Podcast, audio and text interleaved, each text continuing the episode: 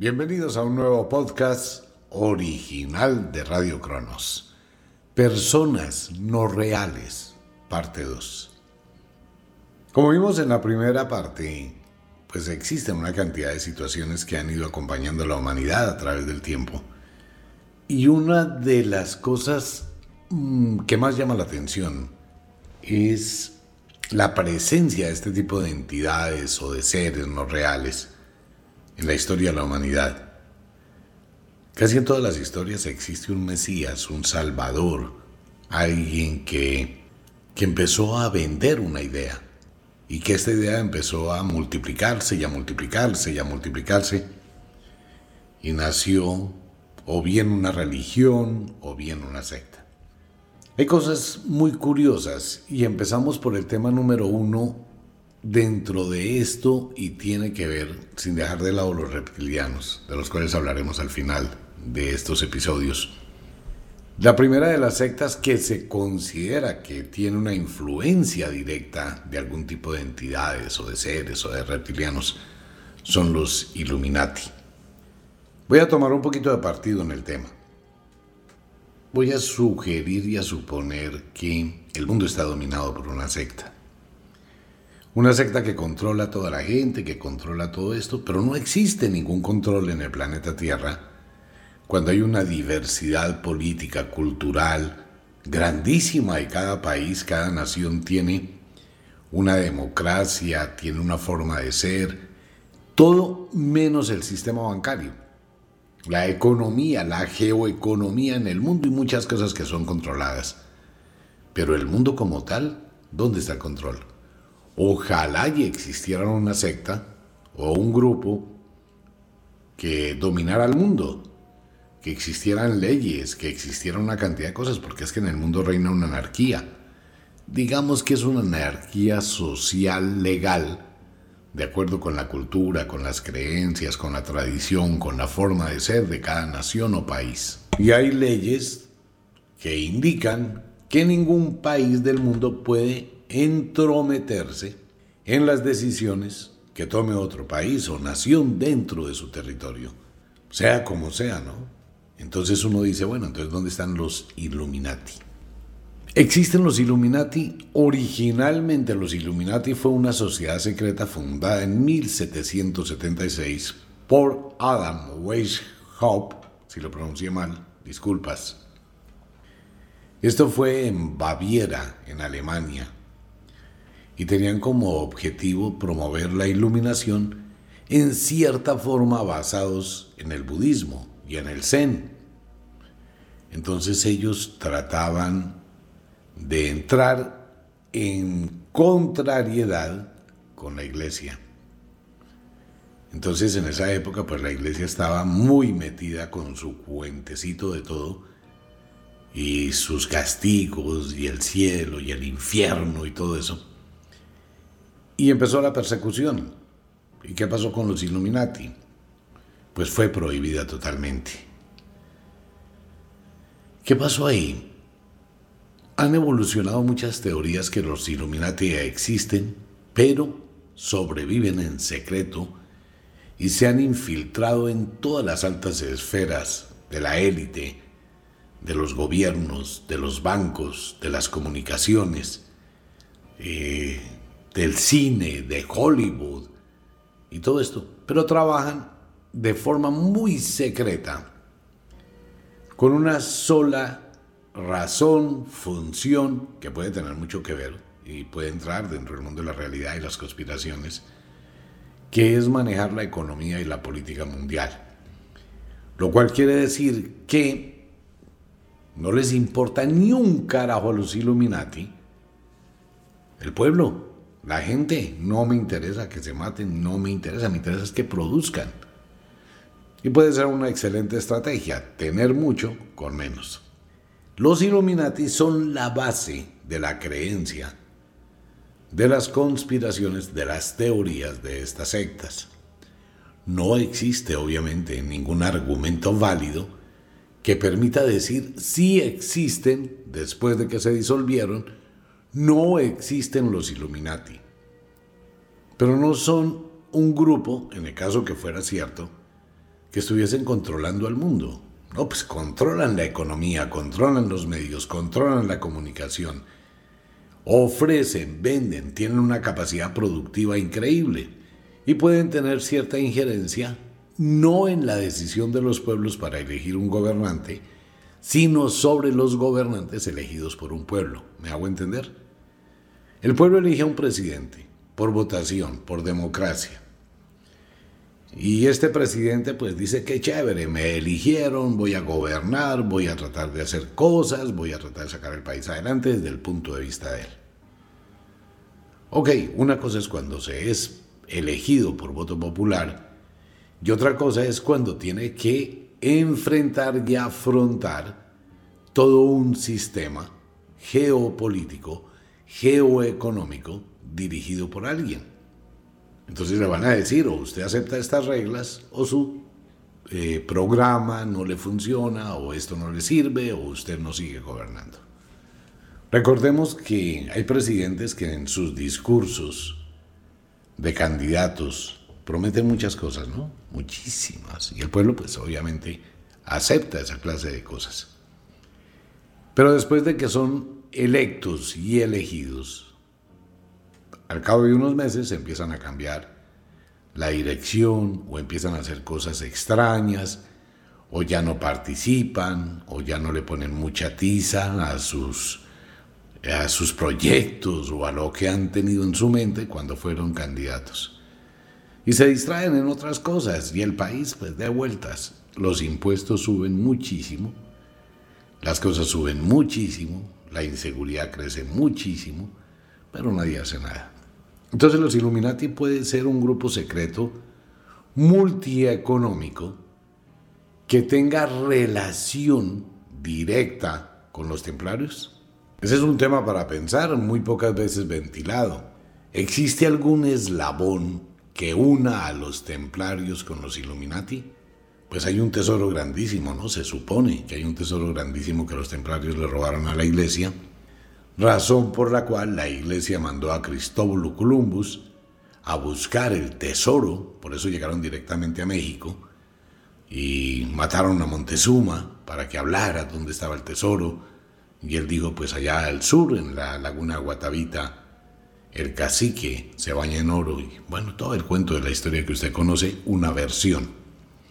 Cristóbal Columbus vino a buscar el tesoro de los templarios, es el tesoro de los templarios la base de la creación de los Illuminati. Fueron los Illuminati tan inteligentes en Alemania que lograron hacer lo que hizo los afrodescendientes cuando disfrazaron la religión católica en ese sincretismo con los orichas. La religión católica siguió creyendo que los esclavos estaban adorando a los dioses de la religión católica. Muy tarde se dio cuenta que era una mentira, que había sido un engaño y que ellos simplemente hicieron una transposición de los orichas a los santos católicos. Y así fue, ¿no? Entonces los Illuminati puede que existan, puede que no existan, pero sí se sabe que existe algún tipo de no diría de secta, diría de empresa comercial, mundial, y manipula eventos globales, manipula economía, manipula la política. ¿Y la política cómo se manipula? Pues con las, los préstamos bancarios, con préstamos multimillonarios, con inversiones, con infraestructura, con crecimiento, con manejo de cosechas. Usted no puede cosechar más esto porque tiene que importarlo. Los Illuminati. Que si los Illuminati provienen de los reptilianos, reptilianos es otra opción diferente en el planeta. De los reptilianos hablaremos al final del episodio. Pero hay una cosa muy curiosa, bastante extraña, rara, que a partir de los Illuminati, y basados en lo que ha sucedido con toda esta serie de conspiraciones y de supuestos, empezó a ocurrir algo muy raro. Sucede que empezaron a aparecer una especie de sectas o pseudo religiones basadas en la religión. No quiero entrar en un conflicto con los creyentes, ni mucho menos. Quiero colocar los dos extremos, luz y oscuridad, y que cada cual saque conclusiones. Esa es la idea del programa. Entonces aquí no voy a tomar partido, solo voy a colocar los elementos de juicio que se tienen. En 1968 aparece una especie de secta o de religión llamada de Family International, los niños de Dios, la familia internacional. En 1968 fue fundada por David Berg. Él se hacía llamar Moisés David o Davidito. A ver, una cosa así cariñosa, tierna. Sucede que esta ¿cómo llamarla? Fundación, religión, secta. Se presentaron al mundo como un movimiento cristiano apocalíptico, muy parecido a lo que los Illuminatis de Baviera trataban de crear con la iluminación, haciéndole un contrapeso a la religión católica. Pero los Illuminati se callaron, se disolvieron o siguieron en secreto y dijeron, manejemos esto en silencio. Los niños de Dios no, ellos empezaron a hablar en las creencias del Apocalipsis, que fue en sí la misma base que le dio poder a la iglesia. Pues el fin del mundo, la vida después de la muerte, el infierno, el cielo, el diablo, pues básicamente era el mismo concepto. Empezaron a hacer una cantidad de cosas y predicaban, pues que el fin del mundo estaba cerca. Esa es una de las versiones que hay todos los años, ¿no?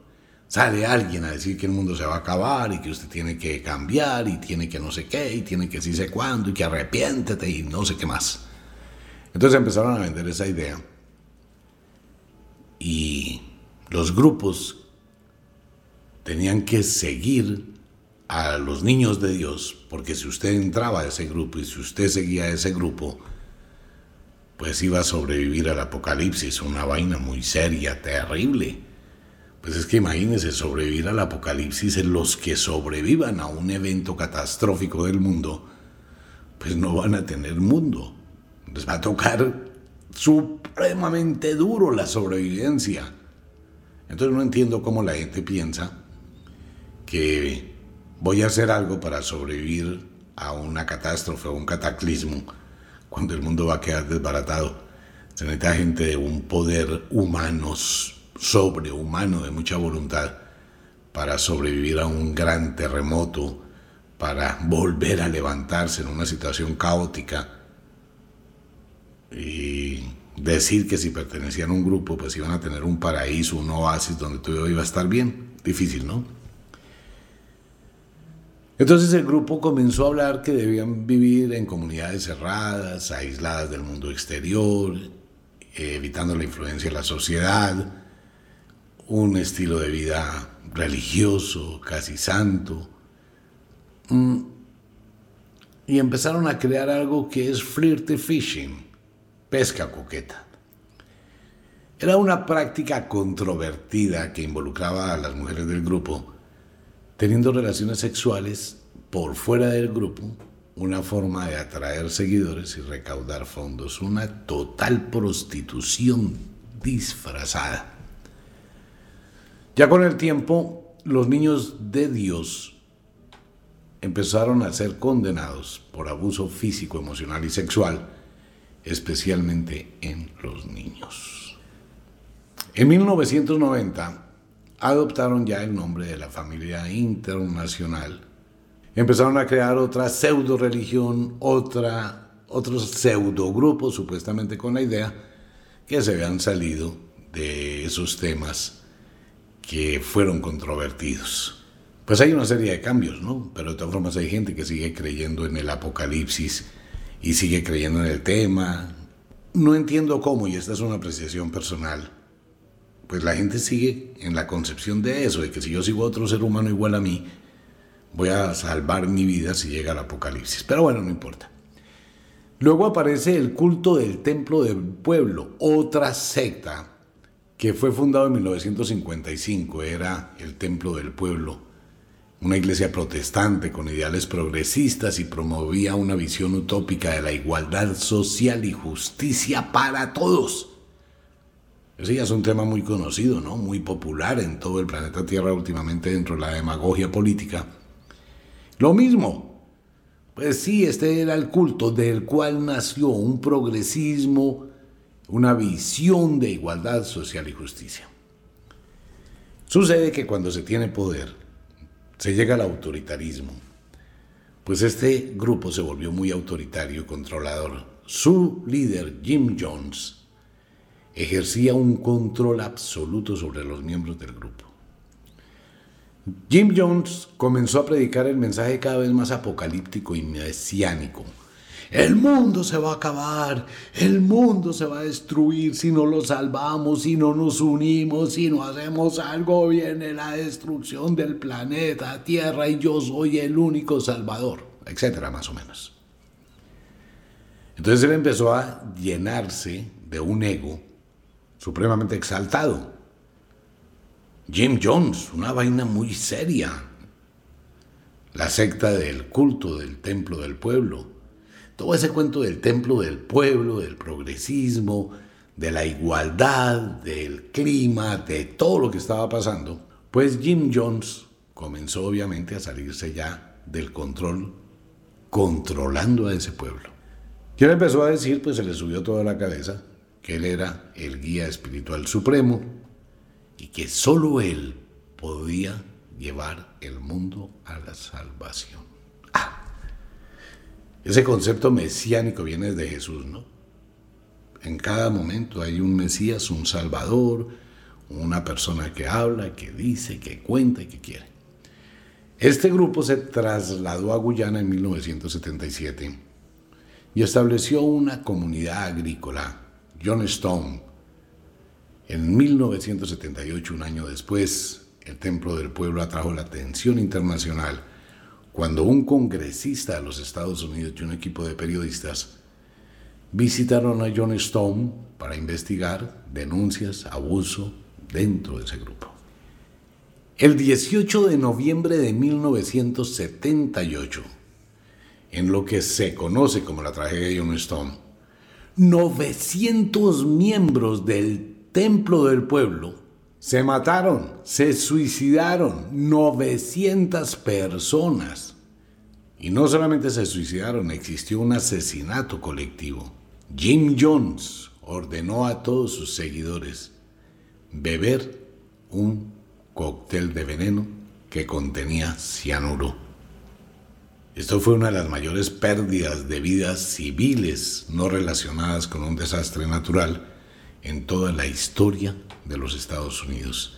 El templo del pueblo y esa gigantesca y terrible tragedia, 900 personas que se suicidan y otras que son asesinadas, pues se convirtió en uno de esos casos de investigación de cómo la manipulación de un líder enfermo, ególatra, autoritario, que tiene un ego muy subido, pues puede llevar a un descontrol total y a una desgracia total en el mundo.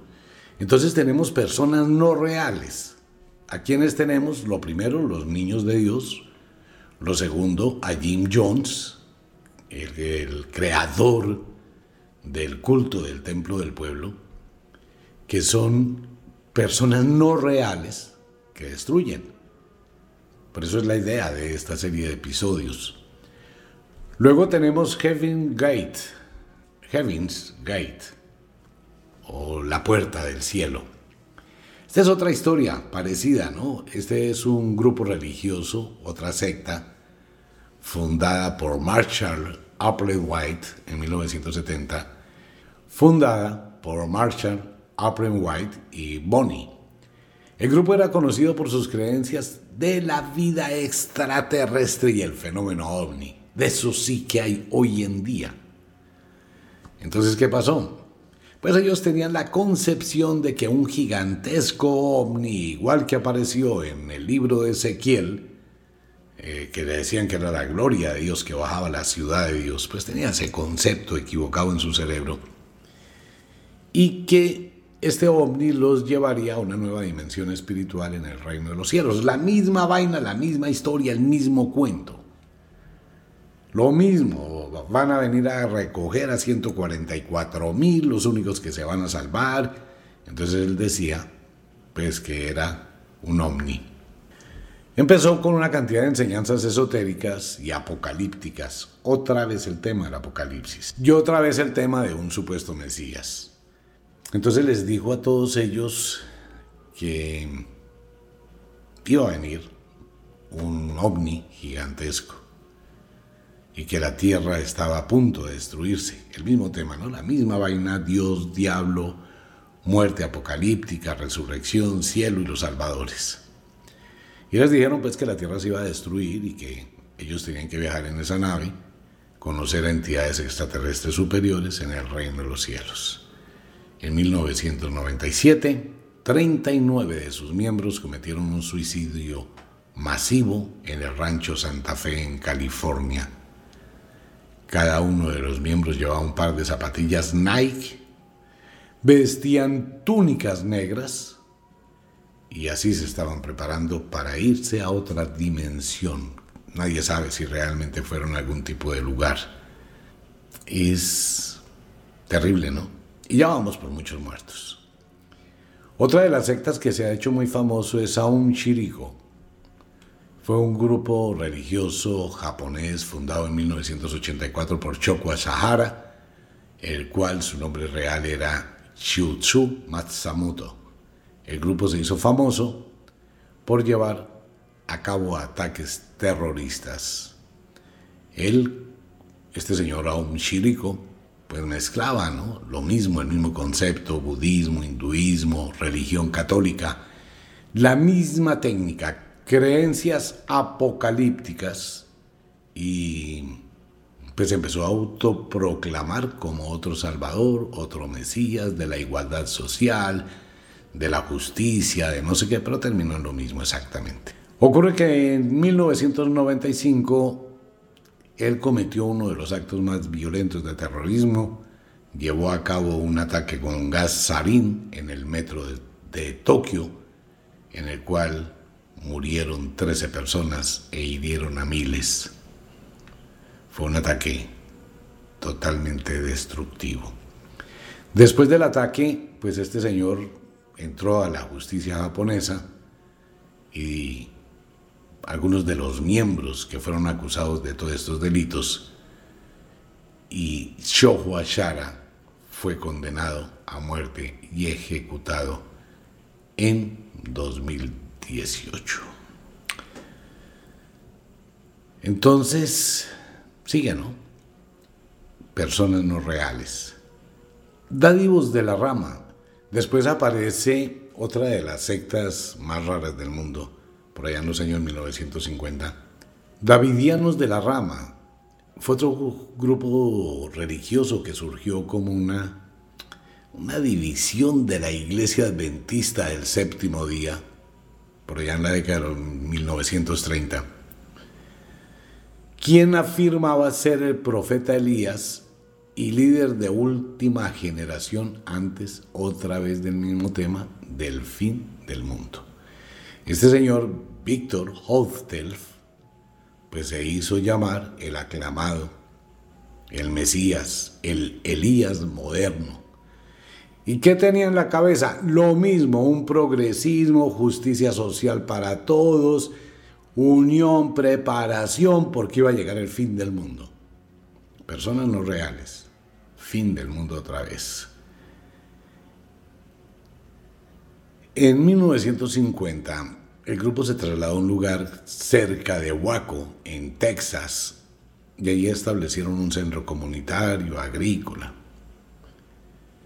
En esa época murió el líder, Víctor Holfeld, no era eterno, y empezaron los problemas que pasan siempre dentro del ámbito de la dirección de algo, ¿no? Una guerra interna tenaz empezó una guerra entre los dos grupos, entre los que querían seguir la versión de Víctor y entre los que querían crear una nueva secta. Y empezaron a hacer cosas totalmente ilegales.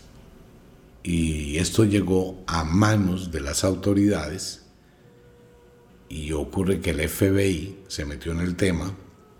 Allá tenían alcohol, droga, armas, etc. Y el FBI pues empezó a investigarlos. ¿Qué ocurre que se produjo pues una toma por las leyes, por la policía, en el asedio de Huaco, como se llamó, que duró 51 días, y algunos han visto algunas películas que se han hecho de eso, terminó con un trágico incendio el 19 de abril de 1993, en el cual murieron 76 miembros del grupo, incluyendo a su nuevo líder, David Koresh. Gravísima la situación, ¿no? Para seguir y ya casi para terminar este episodio, la Iglesia de la Unificación, la Iglesia de la Unificación, también conocida como la familia o el movimiento de la unificación es un grupo religioso fundado en 1954 por Sun Myung Moon en Corea del Sur. Nuevamente, ese grupo se identifica como una forma de cristianismo y sostiene que Sun Myung Moon es el Mesías y el segundo advenimiento de casi nadie, de Jesucristo. Bueno, exactamente la misma carreta, el mismo cuento. Ustedes saben que de pronto mis expresiones son un poco despectivas o suenan así, pero realmente es lo mismo, ¿no? Es exactamente igual, la misma versión, eh, debido al mismo tema del fin del mundo, de todo eso. Y siguen así. Y está la orden del templo solar, este es otro grupo esotérico que utiliza el mismo pensamiento, el mismo concepto, enseñanzas espirituales para la protección del fin del mundo. Y si el mundo se acaba, ustedes tienen que venir a mí y tienen que obedecerme a mí. Soy el Mesías, el Salvador del mundo y todo el mundo me tiene que rendir pleitesía. Todas esas sectas, personas no reales. ¿Quiere ver personas no reales? Estas son personas no reales que han llevado a muchísima gente en este tipo de sectas a situaciones muy lamentables, o a este tipo de creencias, o a este tipo de religiones, o a este tipo de reuniones, o de grupos, o lo que sea. Así es como los encostalados y una cantidad de grupos. Hay muchísimos grupos desde la A a la Z. El grupo alfa, el omega, el beta, todas las palabras del alfabeto hebreo. Son personas no reales, como las personas que se han tratado de decir que existen sin existir. Todos están basados en un libro, la Biblia. Todos.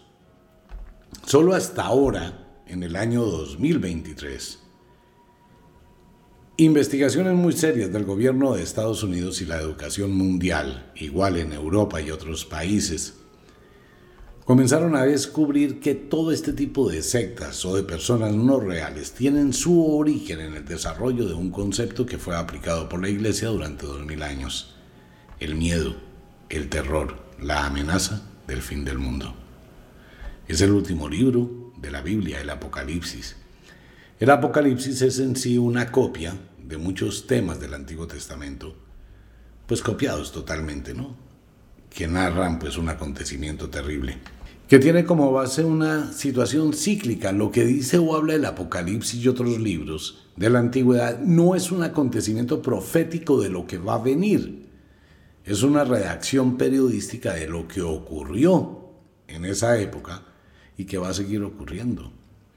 Pues algo cíclico, algo tiene que ver con algún tipo de influencia o cambios en el clima o cambios de la posición solar, que siempre ha sido pues utilizado por este tipo de sectas de personas no reales que llegaron a generar una serie de situaciones totalmente lamentables. Hay muchísimas hoy en día que tienen el mismo concepto salvador, mesiánico, y no solamente sectas, ¿no?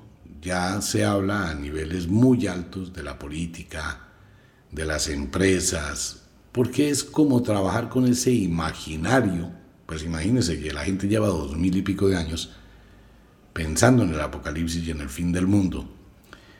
Pero quiero hacer extensiva una invitación a quien escucha este programa. A mí no me crea nada, absolutamente nada.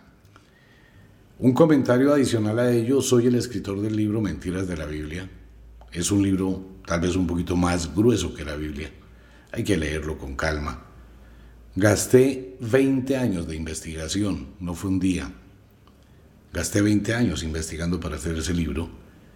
Leí la Biblia sin decir ninguna exageración unas 10 veces, de la primera letra a la última. Y leí toda la historia de la religión sumeria. Y leí el libro El Mahabharata de la India, de donde se sacaron muchos extractos para la Biblia. También investigué el Popol Vuh, el libro del Chan Chan, de la cultura centroamericana, que tiene muchos contenidos similares. Mucha gente se puede resentir por los comentarios religiosos, católicos, cristianos. No estoy atacando su fe o su creencia. En ningún momento yo ofrezco disculpas si usted se siente incómodo y respetado.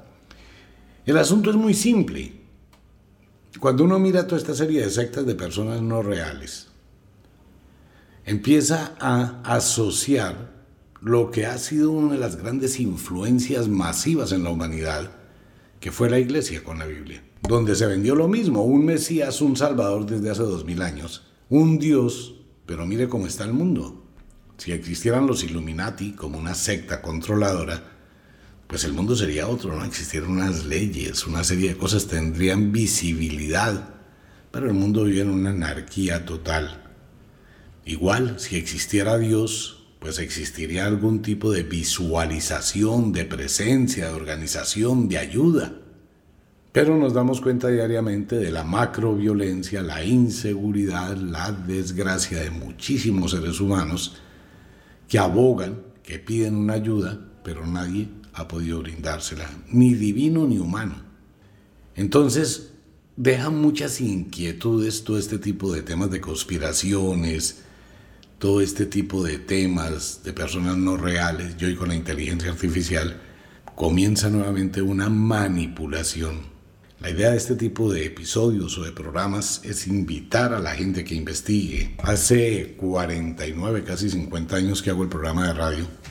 Siempre he dicho lo mismo, a mí no me crea, pero si le causa inquietud alguno de mis comentarios, los invito no para que entre en conflicto conmigo, sino para que usted se tome un tiempito y diga, bueno, venga, yo voy a mirar, voy a investigar, voy a analizar un poco, voy a salirme de ese común denominador, porque la gente que está siempre dentro de una secta ha sido adoctrinado, adoctrinada, y no puede ver más allá que ese concepto de su creencia.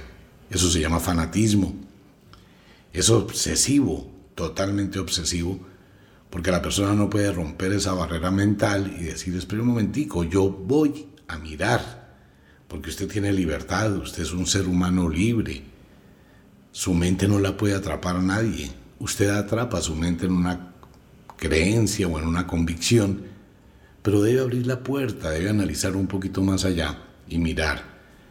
Cuando vemos un video de personas no reales en un avión o en una calle o seres sombra, Vamos a darle credibilidad a ellos sin analizar. Y si este ser va a decir que es el nuevo Mesías, el nuevo Salvador, téngalo por seguro que va a montar una secta multimegamillonaria, como son la gran mayoría de religiones, de sectas, que se mueven más por la economía, la riqueza, el bienestar, el poder. Pero mire cómo terminan. Y hoy desafortunadamente eso pasa en muchos ámbitos de la sociedad, de la política, de la cultura, es como si se tratara de copiar lo que hizo la iglesia para llegar a obtener tal cantidad de riqueza. Voy a crear secta, religión, grupo, lo que usted quiera, con el mismo contenido apocalíptico porque es lo que la gente más cree, no conoce, cree. Y siguen suponiendo que alguien es un mensajero, un enviado, un intermediario entre los poderes celestiales, en el caso que existieran, y los terrenos o los terráqueos que no tienen poderes. Entonces esa persona está embestida de ese poder celestial, ser el mensajero de los dioses estilo Hermes o Tot. Y es a través de él al que hay que pagarle una cantidad impresionante de dinero y si yo estoy con él, pues si llega la destrucción del mundo, yo me voy a salvar. ¿En cuál mundo? En la tierra no se puede quedar porque después de una destrucción apocalíptica, que sería una catástrofe, un cataclismo, una hecatombe, pues la Tierra quedaría supremamente mal, ¿no? Y los sobrevivientes serían muy tenaz la forma de sobrevivir, sin luz, sin agua, sin comunicación. Ahí tendría que probarse ese humano de qué está hecho. Solo lo más fuerte sobreviviría. Entonces no existe tal cosa, pero hay que abrir la mente. Y la mente no se puede abrir porque una persona en un programa de radio hizo esos comentarios. No, eso no funciona así porque estaríamos entrando a hacer exactamente lo mismo que narramos. La idea aquí es que no crea en mis palabras. La idea es que usted busque con claridad en su mente lo que usted considere. Usted puede optar por un sí, por un no, Puede aceptar, puede no aceptar. Lo que sí le sugiero es que no crea, conozca. Esa es la diferencia. Mañana continuamos con el otro episodio de esta serie de personas no reales. Un abrazo para todo el mundo, nos vemos. Chao.